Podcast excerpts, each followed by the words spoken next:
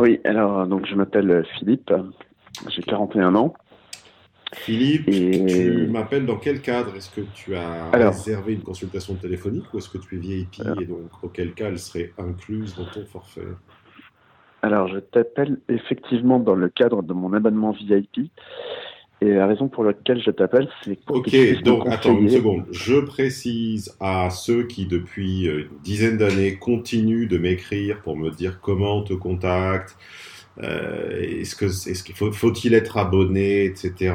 Lisez, lisez, lisez les descriptions de vidéos. C'est écrit dedans comment on me contacte par téléphone, comment on me contacte par mail, les liens vers mes différents réseaux sociaux. Tout est écrit. Vous ne lisez pas et vous ne faites aucun effort de recherche. Hein. Au pire du pire du pire, même si vous tombiez sur la vidéo parmi les centaines où ça n'était pas précisé en dessous, je pense pas qu'il y en ait, mais admettons, eh bien, il vous suffit de taper Stéphane Edouard euh, téléphone ou consultation téléphonique sur Google et puis vous allez trouver. Mais non, même ça, c'est hors de leur portée. Ils ne cherchent pas un seul instant. Donc, bref, oui, la réponse est oui, il est possible de me contacter indépendamment d'un abonnement VIP. Toi, tu as choisi l'abonnement VIP, donc les consultations sont offerte, entre guillemets, et illimitée. Est-ce qu'on parle, alors on va parler de relations, allons-y. En tout cas, relations homme-femme. Donc voilà, euh, donc ma question est de savoir quel est le prochain séminaire que tu me conseilles d'acquérir dans le cadre de mon abonnement VIP, en sachant que je possède déjà un langage des femmes, le séminaire Message Game, le séminaire 100 jours, qui est euh, très bien d'ailleurs, notamment celui-ci des 100 jours euh, par rapport au concept de charge émotionnelle, c'est très intéressant. Euh, et je vais te faire cette demande-là en te présentant le contexte de ma situation pour que tu puisses me conseiller voilà, dans, dans le contexte. Euh, voilà, donc en l'occurrence, donc, euh, comme je te dis, j'ai 41 ans. J'ai rencontré deux, il y a deux ans, donc en janvier 2010, une femme qui à l'époque avait 35 ans, qui en a donc 37 maintenant, avec qui j'ai eu euh, une micro-histoire qui a duré euh, une semaine et demie et qui s'est terminée par le fait que je suis retourné avec la personne avec qui j'étais à l'époque, juste avant de rencontrer cette femme. Depuis. Alors, tu me donnes, euh, tu me donnes l'opportunité. Je voulais pas t'interrompre, car ça m'est traditionnellement reproché. Tu me donnes néanmoins l'opportunité de rebondir un instant sur euh, ces histoires de retourner avec son ex. J'en ferai une vidéo prochaine. Mais euh, la raison pour laquelle c'est un thème aussi courant et c'est une, pratique aussi fréquente et pour laquelle j'en ai jamais parlé, c'est que je n'avais finalement jamais trouvé l'exemple, l'anecdote imagée, la mise en abîme qui ferait mouche. C'est-à-dire que j'étais en mesure d'expliquer en trois minutes pour les, raisons pour lesquelles, les raisons, oui, pour lesquelles euh, c'était généralement une mauvaise, voire une très mauvaise idée. Par contre, je n'avais jamais finalement trouvé l'anecdote mémorable dont quelqu'un se souviendra à plusieurs années de distance. Parce que quand tu, quand tu tends à faire accepter ta thèse par quelqu'un avec une succession de bonnes idées ou une succession d'arguments, tu remarqueras premièrement que c'est pas forcément très percutant d'avoir 15 arguments, vaut mieux en avoir un massu. Et mm. outre cela, tu remarqueras que le fait d'avoir un amoncellement d'arguments, eh bien, en réalité, euh, quelques mois ou semestres ou années plus tard, quand la situation se propose à l'intéresser, il est plus en mesure de se souvenir ne serait-ce que de trois ou quatre de ta liste d'arguments. Par contre, uh-huh. si tu ne lui as formulé qu'une seule anecdote, qu'une seule image, qu'une seule histoire, mais qu'elle est mémorable, il est tout à fait possible qu'il s'en souvienne effectivement à plusieurs années de distance. Uh-huh. L'anecdote mémorable qui me semble, mais genre, là je, je, vous la fais très rapidement, on en reparlera dans une vidéo ad hoc, euh, qui portera le même nom avec les bons hashtags et les bons, et les bons mots-clés pour que les gens puissent tomber dessus. Euh, l'anecdote qui, qui, me, qui me paraît éclairer tout cela, je l'ai retrouvée en, en lisant par hasard un passage de mon mémoire de DEA qui traitait du thème du marché des comédiens. Et dans le passage sur l'anomie, je résumais, je, j'extrayais, je décontextualisais quelques cours de théâtre un peu iconique parmi les grands les grandes chapelles de l'enseignement et dans la chapelle Stanislavski, du nom donc de ce, de ce professeur, et dans ses deux, trois tomes les plus, euh, les plus connus, euh, il racontait cette anecdote qu'un jour, en arrivant au cours, il avait perdu son portefeuille, qu'il avait l'impression de l'avoir perdu dans la salle et qu'il avait demandé, je le fais de mémoire, qu'il avait donc demandé aux élèves, avant de commencer le cours, de l'aider à chercher son portefeuille. Donc, en, cinq minutes, le portefeuille était retrouvé coup de chance. Et après, il leur a demandé de rejouer la scène. C'est-à-dire qu'il il a lui-même redéposé son portefeuille à l'endroit où il avait été perdu. Jusque-là, tu me suis En leur disant, imaginez que vous ne le savez pas, sortez, rentrez de nouveau, je vais vous dire, cherchez mon portefeuille et mettez-vous à le chercher. En faisant semblant, évidemment, d'ignorer où il est. Et mhm. quand les gens se sont mis à jouer la comédie, et eh bien en fait, c'était grotesque. Les, les gens ne sont pas arrivés à rejouer quelque chose qu'ils ont fait spontanément cinq minutes avant. Ouais. Et c'est pour ça que dans l'enseignement, de... enfin c'est pour ça, je ne sais pas si c'est pour ça, mais en tout cas, c'est une image, c'est une petite anecdote historique euh, vraie à mon sens, qui, permet, qui permettait de trancher une querelle de clocher du, sur, dans la thématique du, de l'art de l'interprétation, qui était de dire faut-il avoir vécu les choses dans sa chair pour être capable de les rejouer? Faut-il avoir été violé pour jouer un viol? Faut-il avoir été euh, battu pour jouer un quelqu'un qui de battu? Euh, Faut-il avoir euh, faut-il avoir été riche pour jouer un riche tu vois? Et là, il démontrait en cinq minutes que c'était pas le cas. Ouais. Et là, on a déjà perdu la moitié des gens parce que dès que je je puise dans un exemple qui fait appel à un autre champ lexical ou qui n'est pas immédiatement dans la thématique concernée, tout à coup ils ont l'impression qu'on change de sujet et ils zappent. Donc pour ceux qui nous restent, l'exemple du portefeuille, c'est en réalité le, portefeuille représente le défaut de votre ex qui a mis fin à la relation. Hum, hum quel était, par exemple, euh, le défaut qui a mis fin à la relation avec ton, avec ton ex? Ce qu'on se dit là n'est pas préparé, donc euh, si jamais l'anecdote tourne mal et que ça ne correspond pas, bah, vous aurez le loisir de, vous moquer. Hein, tu, tu, confirmes que ça n'est pas préparé, que je n'avais pas la réponse Non, non, c'est pas préparé, et d'ailleurs, je sais même pas. Euh... Tu sais pas pourquoi ça s'est fini. de te répondre. Non, il faudra que bon, qu'on fasse une, autre étude de cas un jour peut-être pour Alors, je vais puiser dans mes anecdotes personnelles. Il y a par exemple une personne que j'ai quittée parce que c'était une menteuse pathologique, euh, uh-huh. mais une menteuse de très très bon niveau, c'est-à-dire que les informations étaient, étaient erronées mais suffisamment bien tournées pour qu'il pour qu'il m'ait fallu de, de nombreux mois pour le découvrir.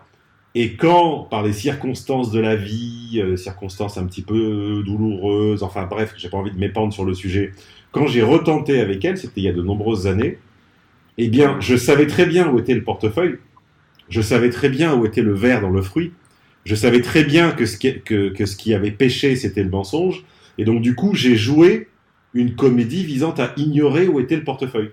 Donc j'ai fait semblant de ne pas savoir qu'elle mentait alors que je savais très très bien. Sauf que la première fois, j'ai mis presque un an à, invalider les mensonges, enfin à en avoir la, preuve. Mais là, sachant où était le portefeuille, sachant où était le verre dans le fruit, sachant où était le problème, ça j'ai mis, euh, j'ai mis 15 euh, jours, quoi. Tu comprends? Mmh, Ouais, je vois bien. C'est-à-dire que ça me demandait un effort et un investissement incroyable de faire semblant de ne pas voir le portefeuille. Mmh, et en 15 jours, je l'ai trouvé. Alors que la première fois, j'avais sincèrement mis un an. Voilà, donc on en reparlera de cette anecdote de Stanislavski, mais euh, elle me semble être, être euh, non seulement faire mouche, en plus, je pense que beaucoup de gens pourront s'y reconnaître, mais en plus, ça mhm. me semble suffisamment simple et imagé pour que les gens soient en mesure de s'en souvenir dans plusieurs années. Plus qu'une liste de 12 ou 15 ou, ou 10 arguments. Tu comprends? Oui, c'est plus dans l'air du temps, on va dire. Je bah, je sais pas si c'est dans l'air du temps, parce que Stanislavski, bah, ça a un siècle, mais. ça, non, mais disons que ça simplifie, comme les gens ont envie de choses simplifiées, peut-être que. C'est pas euh, forcément plus simple, c'est juste plus imagé. Enfin bon, bref, c'est pas le sujet. Donc voilà, euh, je t'ai interrompu, pardonne-moi, donc allons-y. Ouais, je t'en prie. Donc, euh, donc c'était il y a deux ans. Nous avons gardé le contact pendant pendant tout ce temps-là et nous nous sommes revus euh, il y a environ un mois. Et depuis un mois, euh, nous nous fréquentons et ça se passe plutôt bien. Euh, il y a juste un épisode dont je voudrais te parler euh, qui peut-être serait pertinent par rapport au conseil que tu peux me donner par rapport au prochain séminaire euh, que je devrais acquérir. On a toujours eu des conversations très sexuées, voire très sexualisées, j'ai envie de dire, que ce soit par message ou que ce soit dans la vie réelle. Mais il nous arrive un épisode un petit peu étrange.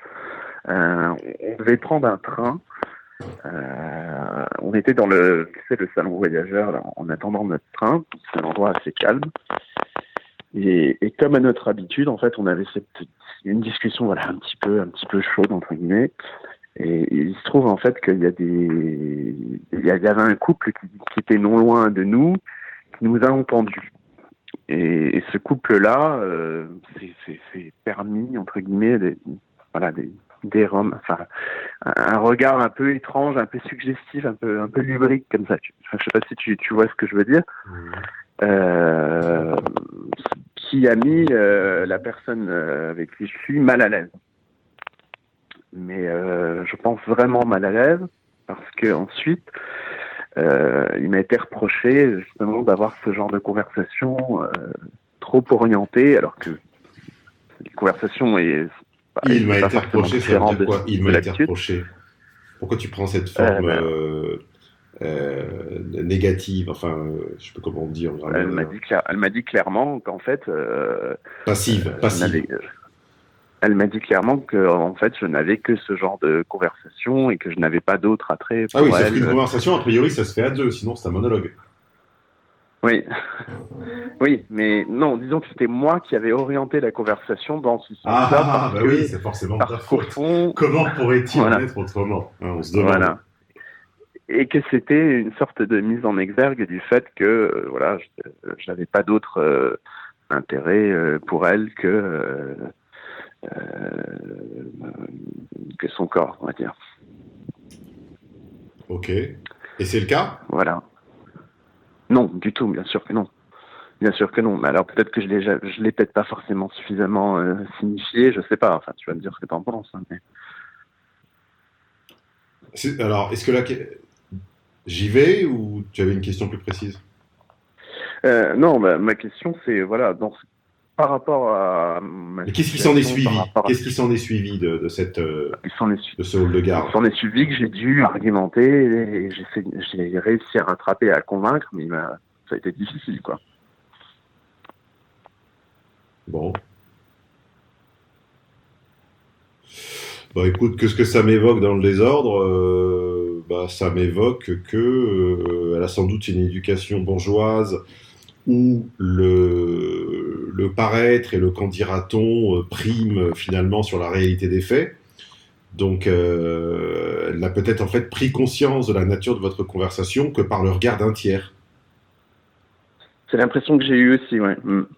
Hein, c'est le regard du tiers finalement qui a réifié quelque chose qui était très, très finalement très, très virtuel pour elle, très abstrait. Euh, une fois qu'on a dit ça, que dire? Que, que la pente, c'est-à-dire le penchant, c'est-à-dire l'attrait naturel sans la, la, dérivée au moindre effort de l'hétéro-binaire de base, euh, c'est d'être euh, finalement, c'est de, de pêcher par manque de finesse. Donc c'est en, général quand il sexue, euh, il fait assez peu de place au sous-entendu. Hein. Mm-hmm. D'où le drame contemporain du, du dick pic non sollicité, dont toutes les femmes se plaignent. Du, tu peux préciser D-I-C-K, plus loin, P-I-C. D'accord, ok. Euh, demande à tes copines, je pense qu'il n'y en a pas une seule. D'ailleurs, les, les, petites chatonnes qui nous écoutent vont nous le confirmer dans la case commentaires après avoir animé la case pouce en montant le pouce vers le haut, elles vont nous dire qu'elles ont toutes reçu des photos de parties génitales masculines non sollicitées, puisque c'est ça un dick pic, Et, et, mhm. et en réalité, euh, le drame dans tout ça, c'est que je suis convaincu qu'au fond, il y a l'espoir un peu bêta du type de susciter une espèce de sentiment d'attraction-répulsion. Écoute, je sais pas. Hein. Je t'avoue que je suis un petit peu euh, perplexe quand j'entends ça, puisque je, je vois pas trop comment, euh, dans la tête d'un homme, euh, on, peut pouvoir se dire que ça puisse fonctionner, mais soit. Bah, il y en a des millions qui le font et qui, en réalité, ah. bah, le, le, le, drame, le grand drame du rapport homme-femme, c'est que l'évolution, c'est-à-dire le raisonnement par euh, anthropologie évolutionnaire, c'est-à-dire, dit encore autrement, cette règle immuable et atavique visant à dire que les comportements favorables à la survie de l'espèce ont survécu et que les comportements défavorables à la survie de l'espèce ont été et seront continuellement annihilés avec le temps, d'accord? Mmh. Là, l'anthropologie évolutionnaire a sauvé les hommes euh, bourrin et insistant. Si ce comportement était si disqualifiant que ça à l'échelle collective, c'est-à-dire quantitativement, il aurait disparu. Mais en réalité, à choisir entre deux hommes de même intelligence, c'est-à-dire deux, deux bourrins à demi-cons, la femme préférera toujours celui qui se lève et qui insiste, plutôt que celui qui reste assis et qui attend euh, un, message euh, clair. Mmh. Et, c'est la raison pour laquelle euh, on, est, on est entouré de, de, bourrins et de, et, et, de binaires et de.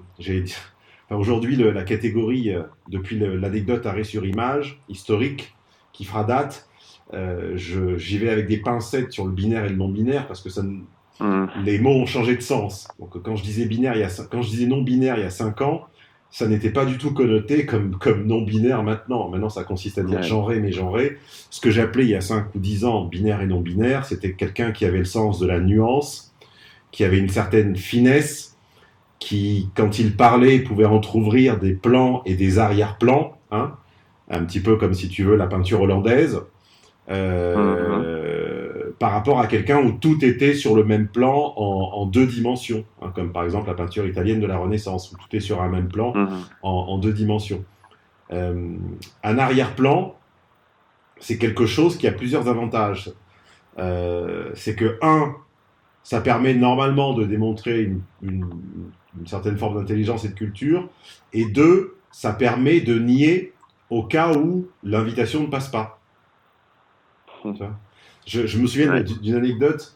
Euh, je puise dans mes exemples perso parce que tu, donnes, tu nous en donnes pas beaucoup. Quand je t'ai demandé, euh, quand je t'ai demandé finalement pourquoi tu étais retourné avec ta copine, tu t'en souvenais pas bien. Donc euh, j'imagine que tu as une forme de raisonnement qui est pas très par l'anecdote. je me rappelle d'une femme il y a longtemps dont je doutais un petit peu des intentions, puisque je l'avais rencontrée dans le, je louais simple, je lui, je lui louais un Airbnb sur Paris euh, il, y a, il y a quelques temps.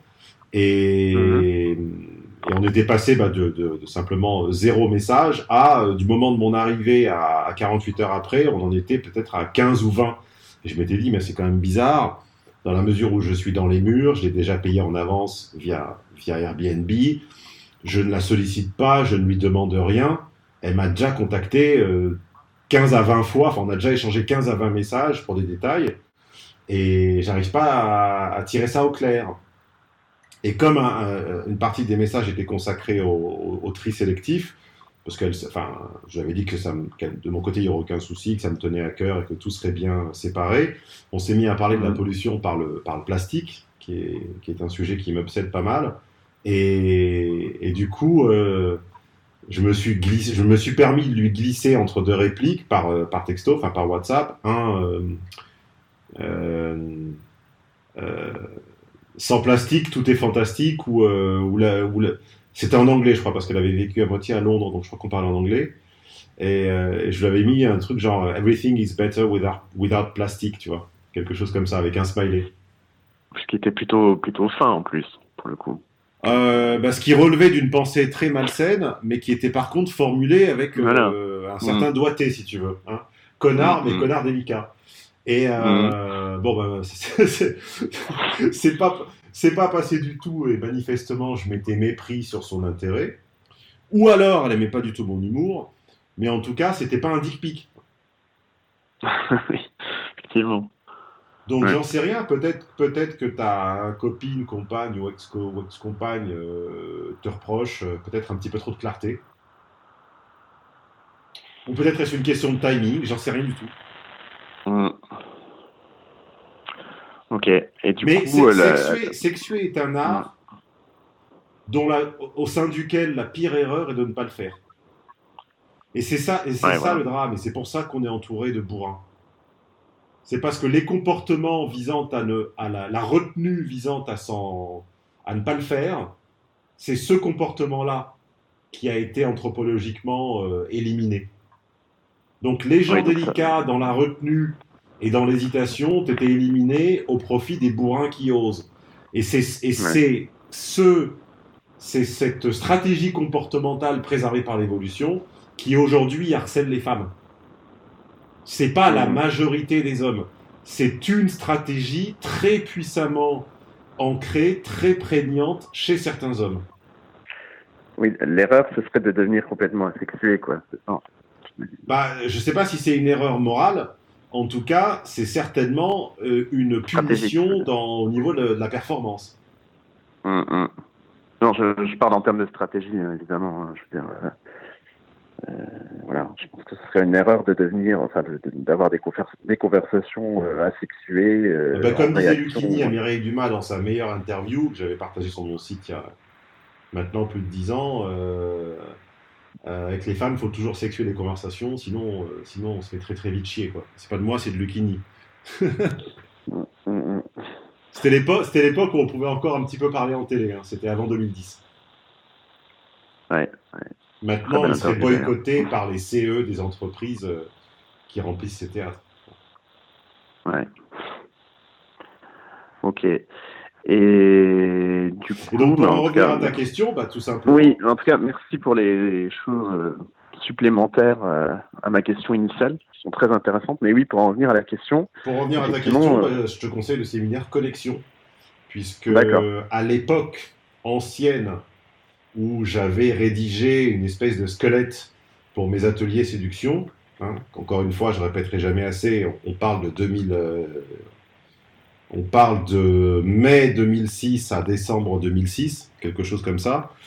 Euh, j'avais un squelette dans lequel j'avais découpé en gros la, l'interaction en, en, trois, en trois phases, qui était le badinage, c'est-à-dire la conversation dénuée d'informations personnelles, Mhm. qui était quelque chose qui n'était absolument pas évident aux gens qui n'en avaient pas l'habitude.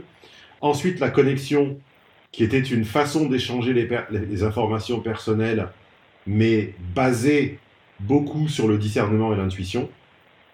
Et mhm. dans un troisième temps, la projection, c'est-à-dire d'inventer un scénario en commun où on aurait euh, occasion à se revoir, prétexte à se revoir. Et donc, du coup, j'ai fait, euh, j'ai pas de séminaire projection, mais par contre, j'en ai un badinage et un connexion. Et donc, évidemment, euh, le, tien, celui qui va t'intéresser, c'est la connexion. Pourquoi? Parce que la connexion, c'est arriver à, présenter et à mettre sur la table toutes les bonnes raisons et les bonnes motivations qu'on aurait à se revoir, autres celles de faire euh, la bête à deux dos. Ok. Puisqu'évidemment, dans un contexte où les femmes sont débordées d'offres très peu qualifiées, tu n'as aucune valeur ajoutée à te présenter comme un, partenaire sexuel de plus potentiel. Ça, mmh. n'est intéressant pour personne. Mmh, mmh. Ok. Eh ben, écoute, je vais m'empresser de, l'ajouter à ma bibliothèque alors en ce moment-là. Ajoute, ajoute mon garçon. Puis-je te dire autre chose Écoute, euh, non, je pense que tu as parfaitement répondu à ma question et voire plus. Très bien. Est-ce que tu as un message à passer à tes congénères euh, chatons? Oui, si vous n'avez pas de séminaire 100 jours, courez le commander. Bon, bah, c'est pas la peine de courir, ils peuvent le commander de leur téléphone. Euh, ça parle de quoi 100 jours? Ça parle de beaucoup de choses. Ça parle de charge émotionnelle, ça parle de phase, euh, ça parle de poule, ça parle de finale, de demi-finale, ça parle de secret agenda, ça parle de euh, ça parle de tellement de choses. C'est certainement un des séminaires les plus denses. J'ai du mal à te dire comme ça. Il faudrait que je reprenne mes notes pour, euh, pour pouvoir repenser à tout ce qui s'y trouve, mais il y a vraiment énormément de choses. Et oui, et oui, il y a des gens qui écrivent des bouquins, il y a des gens qui écrivent des conférences, et j'en ai écrit près de 150 en 15 ans. Voilà. La plupart, enfin en tout cas toutes celles post-2010-2011 sont téléchargeables sur madconsulting.fr. Et toi, tu es devenu VIP sur hommeinfluence.com slash VIP. Un pouce vers le haut si cette conversation vous a fait sourire ou vous a appris ne serait-ce qu'une information nouvelle. Faut que je file. J'ai rendez-vous chez le Chiron. Merci.